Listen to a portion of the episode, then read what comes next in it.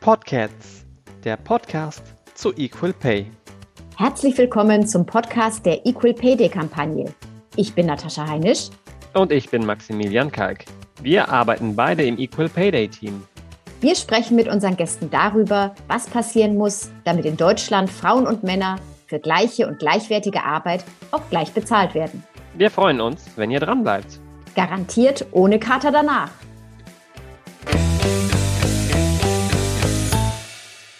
Tja, Natascha, was glaubst du ist denn eine der nervigsten Aufgaben, äh, wenn man wirklich kleine Kinder betreuen muss? Also für mich ist das ganz klar das Wickeln. Also das finde ich super anstrengend, weil äh, die halten selten still, machen halt irgendwas, die sind ja eben noch kleine Menschen, die wissen ja noch gar nicht, was Disziplin ist, die müssen ja noch lernen. Aber es ist auf jeden Fall eine Sache, die ich liebend gerne an jemand anderen abgeben würde. Kann ich total verstehen. Ich muss zugeben, also ich habe sehr viele kleine Kinder in meinem Umfeld und ich bin um das Wickeln bisher immer rumgekommen und ich bin da sehr, sehr, sehr glücklich drum, weil, wie du schon gesagt hast, wenn der kleine Wurm sich dann nach links und rechts dreht und man das parallel machen muss, während man gleichzeitig mit den Inhalten der Windel zu kämpfen hat, da bin ich ganz glücklich, dass ich das bisher noch nicht machen musste. Also ich habe zumindest gesehen, es gibt ja schon langsam Abhilfe. Nämlich habe ich gesehen, dass eine koreanische Firma einen Roboter entwickelt hat, der zumindest überprüfen kann, ob die Windel voll ist. Und das erkennt er anhand von Geruchssensoren. Ach. Also ich denke mal, da ist ja zumindest schon mal Abhilfe da. Es gibt sogar schon Zukunftspläne, dass wirklich bald die ersten Wickelroboter ausgefahren werden und dann wirklich auch uns diese wunderbar lästige Aufgabe übernehmen werden. Das hört sich echt, echt gut an. Ich meine, es wird noch eine Weile dauern und wird dann wahrscheinlich auch nicht so günstig sein. Das heißt, bis dahin äh, bleibt die sogenannte Care-Arbeit dann doch an uns Menschen hängen. Und dazu zum Thema Care-Arbeit haben wir heute einen wunderbaren Gast bei uns, nämlich Professor Dr. Gundula Zoch. Hallo Gundula. Hallo, ich freue mich, bei euch zu sein. Magst du vielleicht zum Einstieg selber ganz kurz das Wichtigste über dich berichten, das was alle wissen sollten? Wer bin ich? Ja, also ich bin vor allem Soziologin, habe auch einen VWL-Hintergrund und habe in den vergangenen Jahren viel zu der Aufteilung der Familienarbeit, der Erwerbstätigkeit in Deutschland geforscht und bin mittlerweile an der Universität Oldenburg, war zuvor Postdoc am Leibniz-Institut für Bildungsverläufe und ja, habe jetzt auch die Chance, da meine Arbeit in einigen Projekten mit den Kolleginnen und Kollegen weiter fortzusetzen. Das hast du ja einen Teil deiner, deiner Forschungsthemen schon genannt. Dann würde ich auch gleich direkt in die Diskussion sozusagen einsteigen. Kannst du sagen, inwiefern sich so Verhandlungen zu Arbeitszeit und zu Gehalt in den vergangenen Jahren, hat sich das in den privaten Bereich vielleicht hinein verlagert? Also wird heute mehr am Wickeltisch äh, sozusagen über Arbeitszeit und Gehalt verhandelt als früher? Gibt es da Entwicklungen? Also kurze Antwort, ich glaube schon, dass das der Fall ist. Ähm, die längere Antwort ist, wir müssen natürlich überlegen, welche Zeiträume vergleichen wir da. Wenn wir zum Beispiel unsere Elterngeneration vergleichen, also die heute so der Ende 50, 60-Jährigen, dann ist es natürlich so, dass für diese Generation ganz klar weniger Verhandlungen ähm, an der Tagesordnung war. Das heißt, wenn Kinder in die Familie traten, also wenn eine Geburt anstand, dann war klar, es wird eine Unterbrechung der Erwerbsarbeit der Frau geben. Und wenn diese dann vielleicht nach einigen Jahren sogar zurückkommt, dann in der Regel in Teilzeit, vielleicht sogar in marginalen Beschäftigungen, sodass klare Rollenerwartungen vorherrschend waren. Und da ist es wichtig zu sagen, nicht nur in der Familie, sondern natürlich auch im Beruf. Ähm, und übrigens auch in beiden Teilen Deutschlands. Also sowohl in Westdeutschland, wo natürlich eher längere Erwerbsunterbrechungen erwartet wurden, aber auch im Osten, wo ganz klar war, okay, es ist so knapp ein Jahr Berufsunterbrechung, früher Krippenbesuch für alle Kinder und danach möglichst Vollzeit und das äh, bei jedem Kind. Und wie ist es heute? Heute ist natürlich die Situation ganz anders. Frauen sind in der Regel besser ausgebildet, Frauen wollen auch mehr arbeiten. Und gleichzeitig setzt natürlich auch die Politik klare Anreize für eine etwas gleichberechtigtere Aufteilung der Sorge und Erwerbsarbeit. Das heißt, wir wissen heute, Männer gehen viel häufiger in Elternzeit, Frauen haben heute deutlich kürzere Erwerbsunterbrechungen und arbeiten nach der Rückkehr in den Beruf, nach so einer familienbedingten Erwerbsunterbrechung auch häufig mehr Stunden. Und das bietet natürlich viel mehr Konfliktpotenzial in der Familie, aber natürlich auch am Arbeitsplatz und über die muss man verhandeln. Es ist ja so, dass die Millennials, äh, die nun also aufwachsen, für die gibt es ja nur noch ein Deutschland. Also sie wachsen in einem äh, geeinten Deutschland auf, wo es eben keine Unterschiede mehr wirklich in der Arbeitsstruktur geben sollte. Die Millennials gehen ja jetzt alle langsam arbeiten und äh, sehen dann natürlich dann auch einfach die Probleme, die da ja, das Arbeitsleben mit sich bringt und das Familienleben dann dazu. Würdest du denn sagen, dass ja, diese Erfahrung selber auch ein bisschen da reinspielt, dass man auch andere Vorstellungen darüber hat, wie Sorgearbeit aufgeteilt werden soll? Jeden Fall. Und da muss man einschränkend sagen, es gibt keine oder bisher keine Studien, die auf einer wirklich großen Datenbasis mit Wiederholungsbefragungen Trends jetzt ausgerechnet für die Millenniums-Kohorte nachzeichnen können. Aber wir wissen aus anderen Befragungen, die ja, die Chance bieten, zum Beispiel Generationen zu vergleichen, die so Anfang der 70er, Anfang der 80er und Anfang der 90er Jahre geboren sind. Ähm, das heißt, dass man da auch so ein bisschen schauen kann, ne, wie war, wie sind die aufgewachsen, welche Rollenmodelle hatten da die Eltern und ähm, welche Erwerbserfahrungen der Eltern spielen vielleicht auch eine prägende Erfahrung für die Jugendlichen. Ähm, und mit dem Kohortenvergleich ist es da ganz schön, dass man eben unterschiedliche Arbeitsmarktbedingungen in der Kindheit und frühen Jugend für die Eltern nachzeichnen kann und es natürlich auch ganz schön getrennt für Ost und West machen kann. Und aus diesen Untersuchungen wissen wir, dass sich über die Generationen über die Kohorten die Einstellungen zu Erwerbsarbeit und Sorgearbeit tatsächlich verändern. Also da ist Bewegung drin. Es ist nicht nur so, dass je älter man wird, ähm, dass man da andere Einstellungen ausbildet, sondern tatsächlich wirklich die Phase, in der man aufwächst und welche Rollenmuster man so an seinen Eltern beobachtet oder auch in der Gesellschaft ganz allgemein, dass das wirklich prägend ist. Und ganz konkret ist es so, ähm, dass wir zum Beispiel für die Anfang der 80er Jahre Geborenen wissen, also das sind so heute die, die zwischen 33, 42 sind und in der Regel auch ihr erstes oder vielleicht sogar schon ihr zweites Kind bekommen haben. Und für die wissen wir, die hatten eine Phase, ähm, als sie selber aufgewachsen sind, die natürlich sehr stark von dieser Ost-West-Teilung hm, geprägt war, mit mehr Erwerbstätigkeit der Mütter im Osten als im Westen. Aber auch in der eigenen Phase der Familiengründung waren noch ganz andere Bedingungen vorherrschend, als das heute 2022 der Fall war. Viel weniger Anreize, dass vielleicht auch Männer Elterngeld nehmen, Elternzeit nehmen, ähm, viel weniger auch frühkindliche Betreuungsmöglichkeiten, gerade im Westen Deutschlands.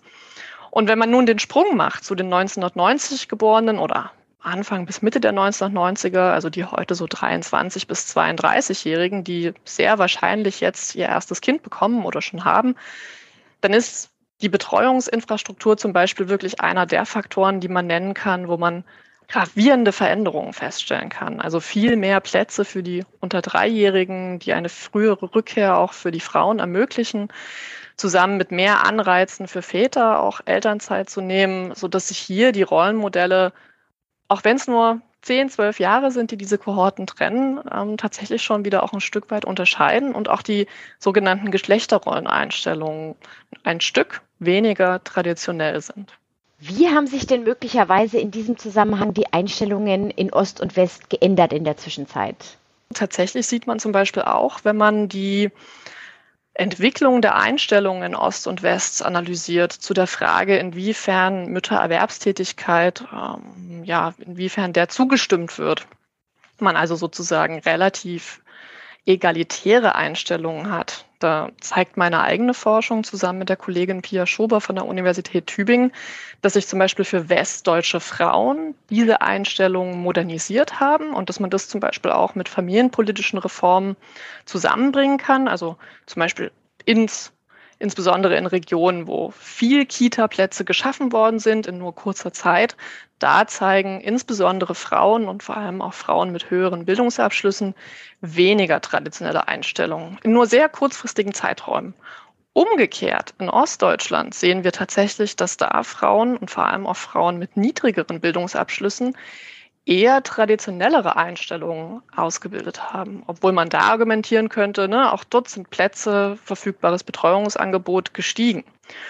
Und da können wir bisher nur vermuten, dass vielleicht ähm, ja, diese besondere Belastung bei einer sehr vollzeitnahen Beschäftigung zusammen mit kleinen Kindern auch dazu führen könnte, dass man der ganzen Kombination Sorgearbeit, Erwerbsarbeit mit möglichst vielen Stunden vielleicht auch zunehmend skeptisch gegenübersteht, weil natürlich ja, die Entgrenzung äh, von Arbeit, die Belastungen durch Arbeit nicht weniger geworden sind in den vergangenen Jahren. Du hattest vorhin schon das Thema äh, frühkindliche Entwicklung genannt. Welche Auswirkungen hat es denn, wenn die Care-Arbeit tatsächlich 50-50 auf beiden Schultern gleichermaßen aufgeteilt wird? Was verändert sich dadurch? Also tatsächlich ist es so, dass man ein bisschen unterscheiden kann, verändert sich das für die kindliche Entwicklung oder wie beeinflusst das die kindliche Entwicklung und wie verändert sich vielleicht auch ähm, das Zusammenleben des Paares, die Arbeitsaufteilung von Eltern langfristig.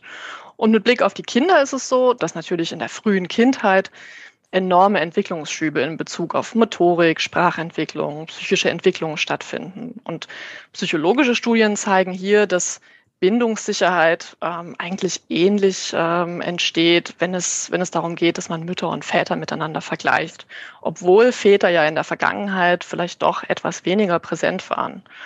Ähm, und da ist es auch wichtig zu betonen, es ist nicht immer nur die absolute Zeit mit dem Kind, die entscheidend ist, sondern tatsächlich auch die Qualität der Interaktion. Also sprich, der Vater, der vielleicht 40, 45, 50 Stunden arbeitet, kann natürlich ein vertrauensvolles Verhältnis, eine liebevolle Bindung mit seinen Kindern haben. Ähm, und dennoch ist es so, dass wenn man sozusagen sich anschaut, wie ist denn die Interaktion zwischen Männern und Frauen und ihren Kindern, dann fällt doch auf, dass es ein paar Unterschiede gibt. Ähm, und äh, die zeigen, dass Väter, dass bei Vätern und ihren Kindern insbesondere das Spiel ein wichtiges Instrument ist, was eben ähm, ja langfristig zu vielleicht doch etwas anderen Entwicklungen führen kann. Oh, kann ich mir sehr gut vorstellen. Der Mensch ist ja auch ein sehr verspieltes Wesen, sagen wir mal. Ähm, ja, was weiß man denn eigentlich über das gemeinsame Spielen von Vätern und Kindern? Also, Mal an Beispielen, wenn Väter aktiv spielen, auch da hohe emotionale Involviertheit zeigen, ähm, dann kann es durchaus sein, dass, dass Väter zum Beispiel häufiger akustische und visuelle Reize setzen, dass das Spiel häufig stärker physisch ist, häufig vielleicht auch ein bisschen risikoreicher. Und ich denke, das kann jeder nachvollziehen oder hat vielleicht sogar auch schon mal beobachtet, dass das natürlich sehr positiv wirkt ne, auf die auf die Erkundungsaktivitäten von Kindern, auf die Neugier, aber natürlich auch die motorische Entwicklung. Ne? Also je stärker körperlich das Spiel ist, um, umso positiver natürlich auch der Einfluss auf die Entwicklung von, nennen wir es mal, Unabhängigkeit oder auch der Umgang mit Regulation und Bewältigungsstrategien.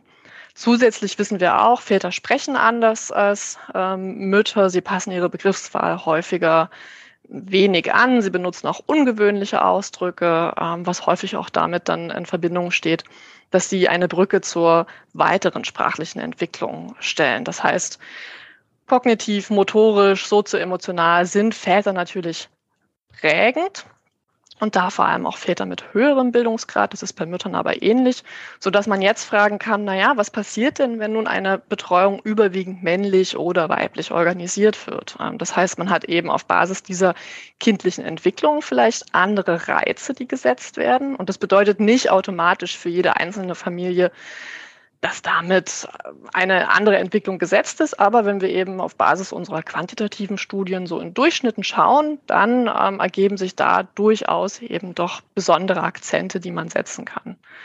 Und das andere ist natürlich, ähm, dass wenn man auf die Familie insgesamt schaut, wir auch Veränderungen erwarten würden oder auch Unterschiede erwarten würden, die die Ressourcen der Familie beeinflussen und aber auch die Sozialisation eines bestimmten Rollenmodells. Rollen und Rollenbilder sind ja immer so ein wichtiges Thema bei uns im Zusammenhang mit Equal Pay. Was bedeutet es denn, wenn beide Eltern gleichermaßen arbeiten oder eben nicht gleichermaßen arbeiten? Also wenn zum Beispiel beide Eltern arbeiten, dann ist das natürlich positiv für das Familieneinkommen, für das Haushaltseinkommen. Denn wir wissen, dass insbesondere Familienarmut da ein Thema ist, wo vielleicht ähm, eine nur geringere Erwerbsbeteiligung beider Partner stattfindet. Und auch aus der Bildungsforschung wissen wir, dass höhere Haushaltseinkommen natürlich auch mit besseren Bildungschancen einhergehen.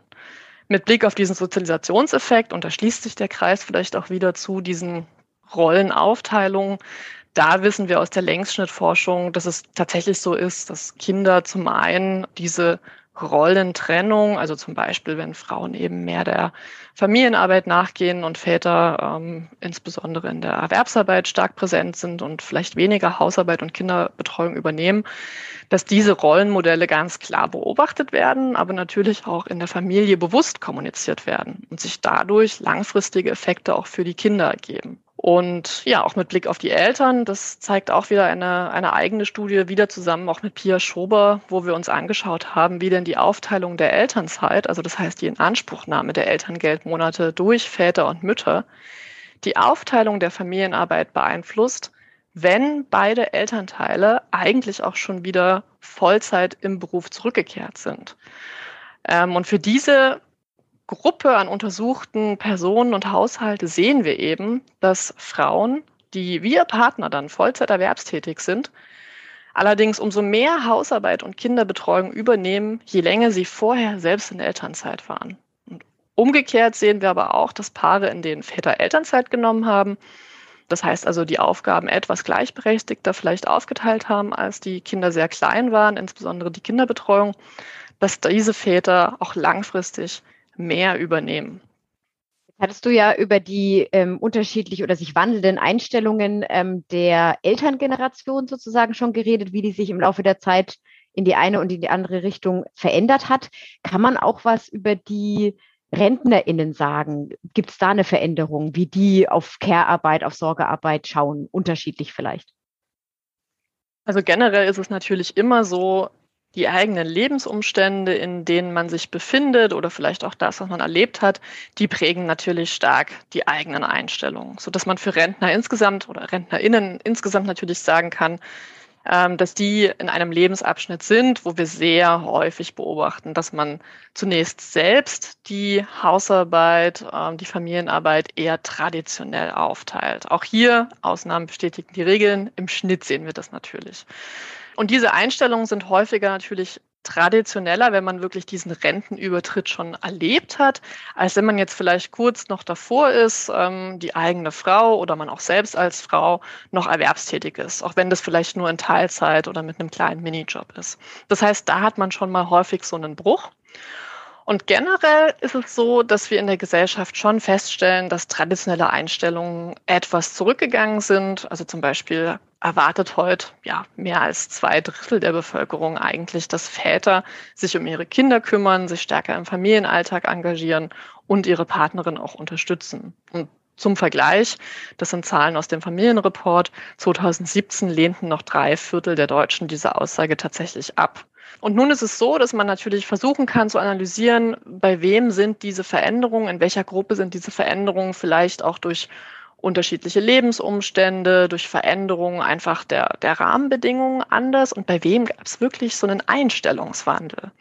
Und da habe ich vorhin ja schon erzählt, unsere eigene oder meine eigene Forschung zeigt, dass wir das insbesondere für Mütter feststellen können, die zwischen, sagen wir mal, 2008, 2015, also in der Zeit, wo, die, wo der Kita-Ausbau in Deutschland deutlich vorangeschritten ist, dass diese Frauen egalitärere Einstellungen, insbesondere zur Müttererwerbstätigkeit, ausgebildet haben dass das aber insbesondere westdeutsche Frauen sind, Frauen mit höherem Bildungsabschluss und Frauen aus Regionen, wo der Kita-Ausbau besonders an Fahrt aufgenommen hat. Das heißt, ne, nicht nur die eigene Erwerbstätigkeit dieser Frauen hat diese eher egalitären Einstellungen bedingt, sondern wirklich auch so ein gesellschaftlicher Klimawandel. Und ähnliches zeigen auch Analysen für die Elterngeldreform 2007.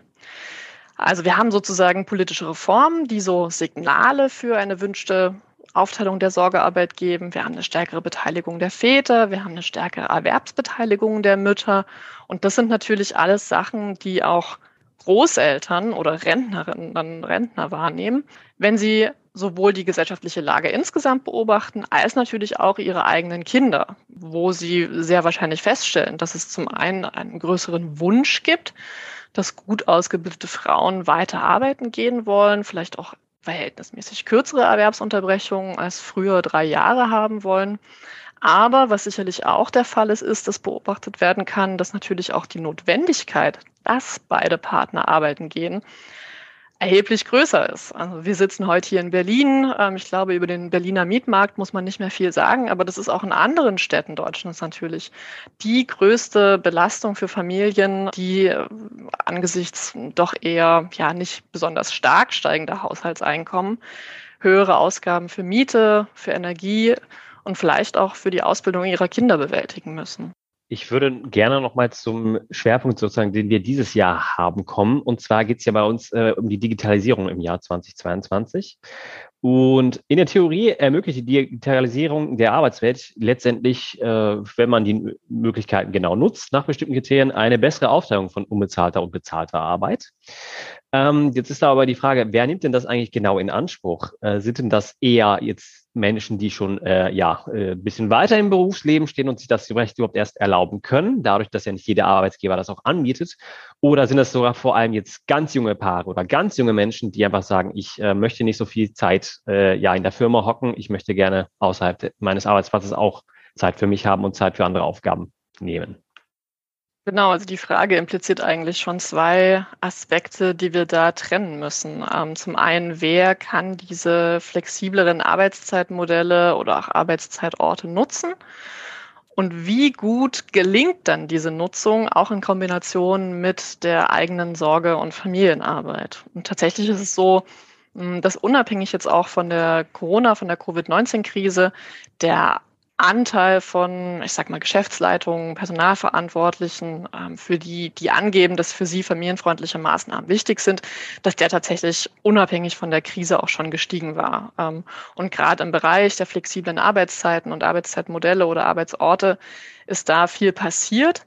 Aber Corona hat da natürlich einen enormen Schub geliefert. Und gleichzeitig, und das zeigen zum Beispiel unsere Befunde auf Basis des Nationalen Bildungspanels, des NEPS, welches in Bamberg erhoben wird oder deutschlandweit unterstützt wird von einem großen Netzwerk.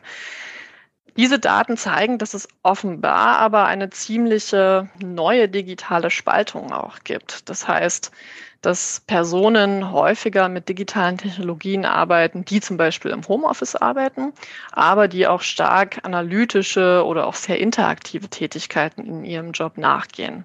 Das heißt, es sind weniger Personen und ich denke, das ist allen verständlich, die sehr stark manuelle Tätigkeiten in ihrem Beruf ausführen müssen oder auch Personen, die ja vielleicht über nur geringere Bildungsabschlüsse verfügen.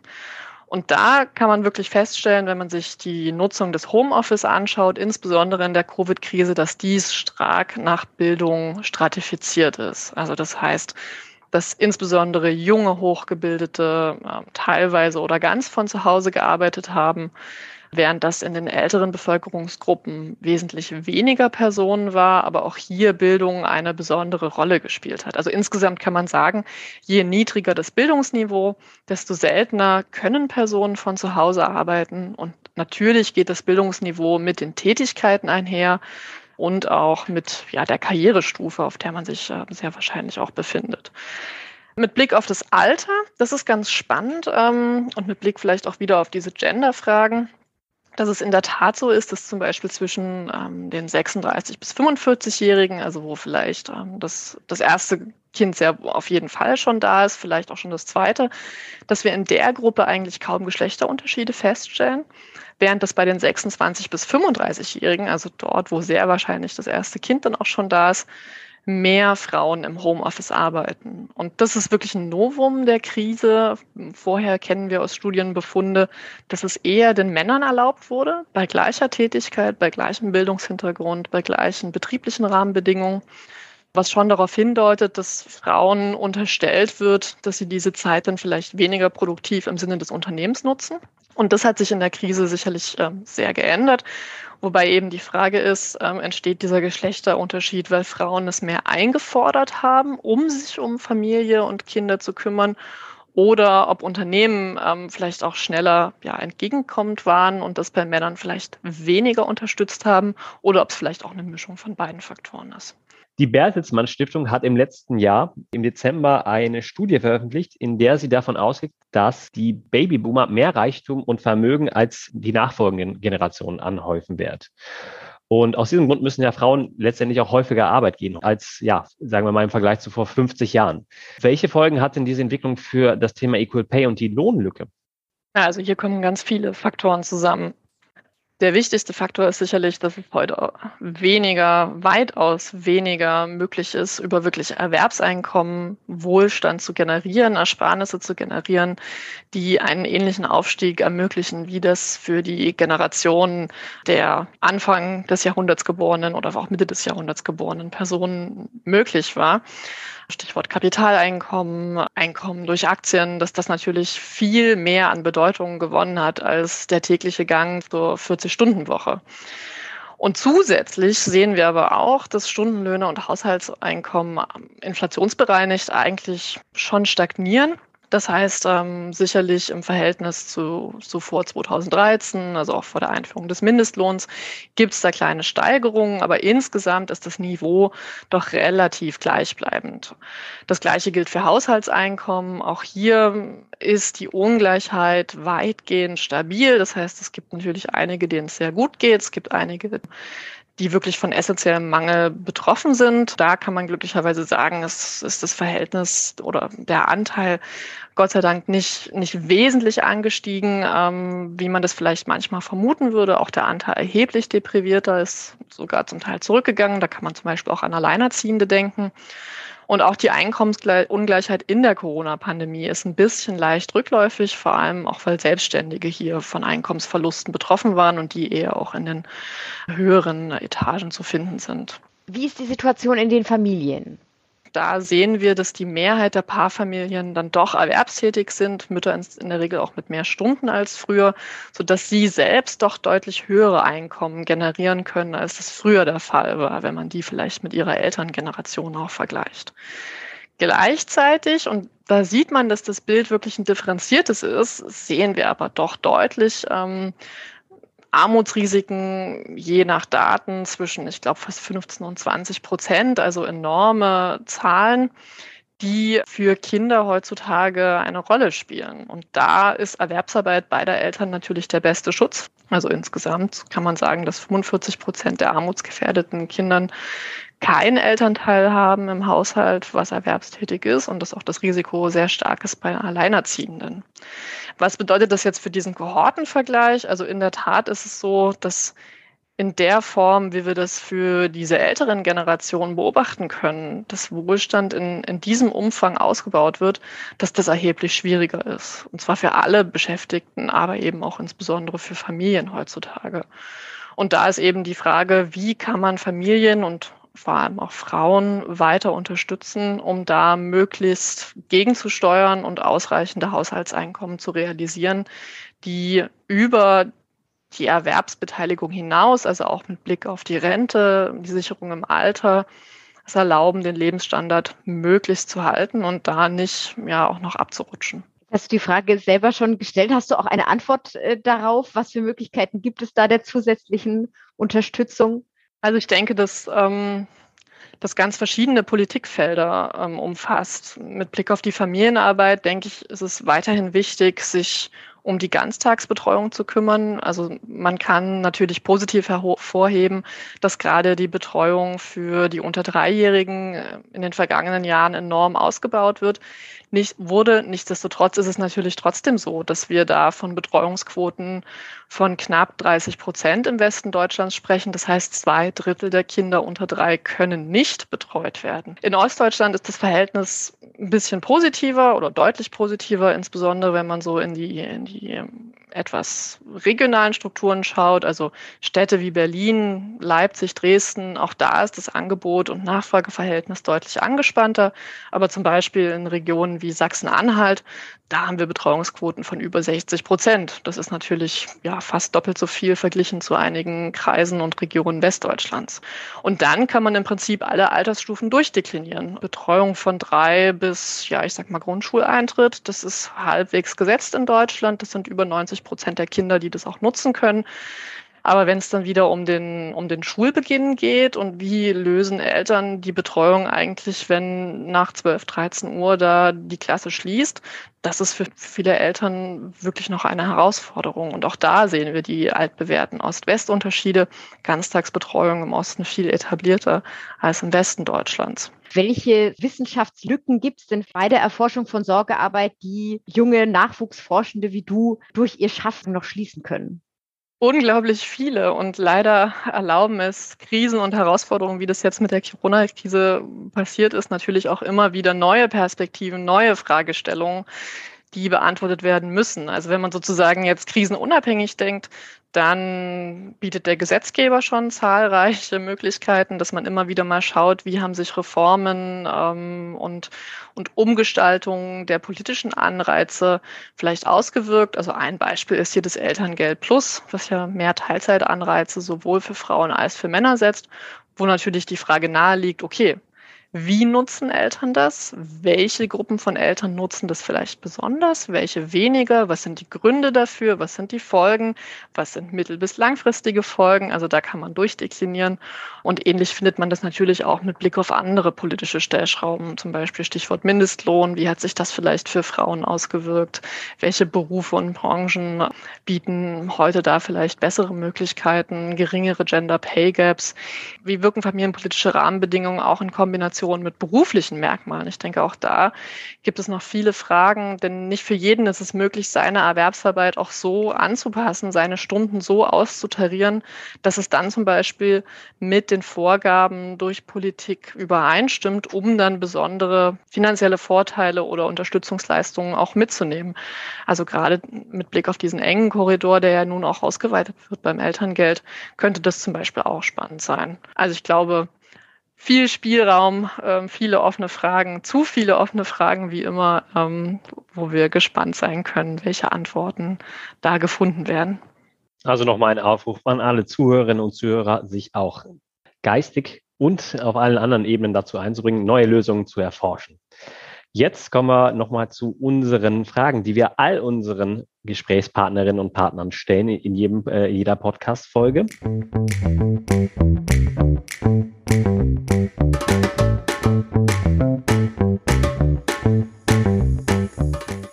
Was bringt dich aktuell zum Fauchen? Und was bringt dich zum Schnurren?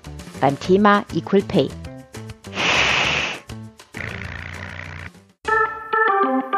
Also ich glaube, der erste Punkt ist, dass wenn wir immer wieder unterscheiden zwischen dem bereinigten und unbereinigten Gender Pay Gap, das häufig so mitschwingt, na ja, aber wenn, wenn wir den bereinigten anlegen, dann, dann ist ja die Welt eigentlich ganz in Ordnung. Dann sind es doch nur so sechs Prozent Lohnunterschied.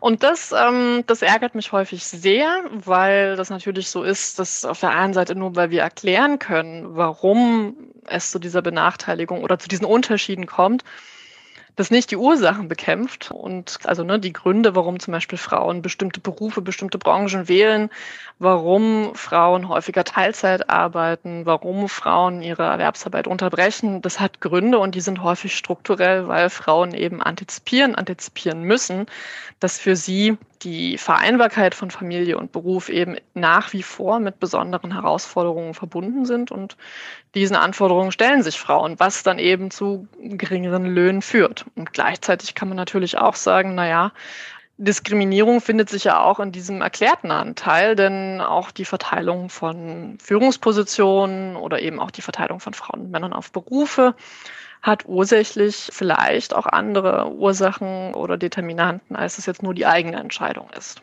Der zweite Punkt, dass es häufig auch das Argument gibt, dass Frauen ja selbst schuld sind an, an ihrer Situation, mehr Care- und Familienarbeit zu übernehmen. Ich denke, dass es es mag sicherlich Familien und, und, Fälle geben, wo Frauen das durchaus bevorzugen und vielleicht auch ähm, sich schwer tun, die Männer und die Väter in Elternzeit gehen zu lassen. Ne? Also das bedeutet ja auch ganz klar, wenn der Mann vielleicht sechs Monate geht, dass für die eigene bezahlte Erwerbsunterbrechung weniger Monate zur Verfügung stehen. Das ist anstrengend, ohne Frage.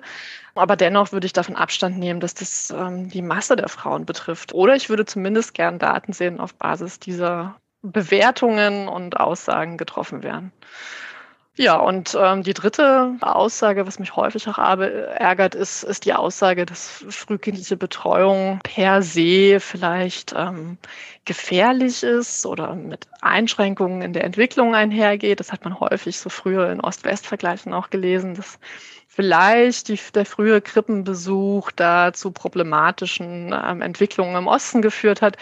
Das bringt mich tatsächlich sehr auf die Palme, weil natürlich, das ist nicht nur die Betreuungszeit und das Alter des Eintritts, sondern es ist natürlich ganz klar die Qualität, die da darüber entscheidet, inwiefern frühkindliche Betreuung förderlich wirken kann, vielleicht auch Defizite ähm, ausgleichen kann, insbesondere für benachteiligte Gruppen. Also denken wir zum Beispiel an, an Gruppen, die ähm, in der Familie eben nicht Deutsch sprechen können, sondern andere Sprachen sprechen und ganz klar darauf angewiesen sind, dass dieser Nachteil, und das ist es zunächst im, im frühen Bildungssystem, dann in der Grundschule, wenn es darum geht, Schrift- und Schreiberwerb irgendwie zu realisieren, und zwar auf Deutsch, dass man da einfach Krippen und, und Kitas gut nutzen kann und, und Ausgleich betreiben kann. Und ich denke, dass das eine, eine Perspektive ist, die man vielleicht bei einigen noch verändern kann und wo wir in einen Austausch treten müssen. Wollen wir ja mit was Positivem enden. Was sind denn Dinge, die dich im Bereich Equal Pay erfreuen, die dich vielleicht sogar zum Schnurren bringen? Ich glaube, es ist wieder ganz stark bei mir geknüpft an die, an die Rolle der Familienpolitik, weil das natürlich mein Forschungsfeld ist, wo ich selbst auch am meisten gemacht habe. Und was mich da wirklich ähm, freut, ist, dass wir wirklich in den Daten sehen können, dass die Beteiligung von Vätern unglaublich gestiegen ist. Ähm, zur Einführung des Elterngelds 2007 da kann man so grob sagen, dass 20 Prozent der Väter das genutzt haben, Elternzeit genommen haben. Und inzwischen, jetzt haben wir 2022, so die jüngsten Zahlen, die wir haben, die zeigen, dass das angestiegen ist auf ja um die 40, bisschen mehr sogar als 40 Prozent. Und ich glaube, das ist, das ist toll, weil es zeigt, dass Väter eben auch wollen, dass es ähm, diese, diese Rahmenbedingungen der Politik braucht. Und genauso freut mich, wenn, wenn es immer wieder auch Umfragen gibt, die eben auch zeigen, dass, dass das begleitet wird von etwas moderneren, egalitäreren Einstellungen, weil ich denke, dass das eine gute Grundlage ist, dass natürlich nicht nur die Betroffenen selbst, die Familien, Väter, Mütter, Großeltern und was weiß ich, sondern natürlich auch potenzielle Vorgesetzte in Betrieben, in Firmen, dass die von diesem Einstellungswandel der Gesellschaft natürlich unglaublich profitieren können äh, mit Blick auf das eigene Wirken dann auch in diesen Organisationen, um Gleichberechtigung stärker voranzutreiben und Frauen, aber auch Väter in ihren Wünschen und ihren Forderungen auch unterstützen können. Also haben wir auch nochmal Grund zur Freude. Das ist doch wunderbar, diese Zahlen. Also auch nochmal danke dafür für diesen schönen Einblick in das wirklich interessante Studienfeld und das, das noch weitere Förderung benötigt und auch unbedingt weitere Forschung benötigt. Also vielen Dank nochmal, Gundula. An unsere Zuhörerinnen und Zuhörer erinnere ich nochmal, wenn es Fragen zu dem Gespräch gibt, sendet sie bitte an äh, info at equalpayday.de per Mail und folgt uns natürlich auf Social Media. Ihr findet uns unter dem Hashtag EPD. Vielen Dank. Danke euch. Tschüss. Ja, und auch von mir Tschüss an alle Zuhörerinnen und Zuhörer. Danke, dass ihr eingeschaltet habt. Für mich ist es dieses Mal der letzte Podcast. Ich freue mich aber auf jeden Fall, wenn ihr weiter in ja, das Equal Payday Team mit Zuschriften und schönen Fragen beliefert und natürlich, wenn ihr beim Podcast weiterhin einschaltet. Danke, Natascha, für die wunderbaren, lustigen Stunden mit dir und natürlich danke auch an das Team für die schönen Momente, die ich genießen durfte. Ich freue mich vor allem darauf, euch wiederzusehen. Bis bald. Tschüss.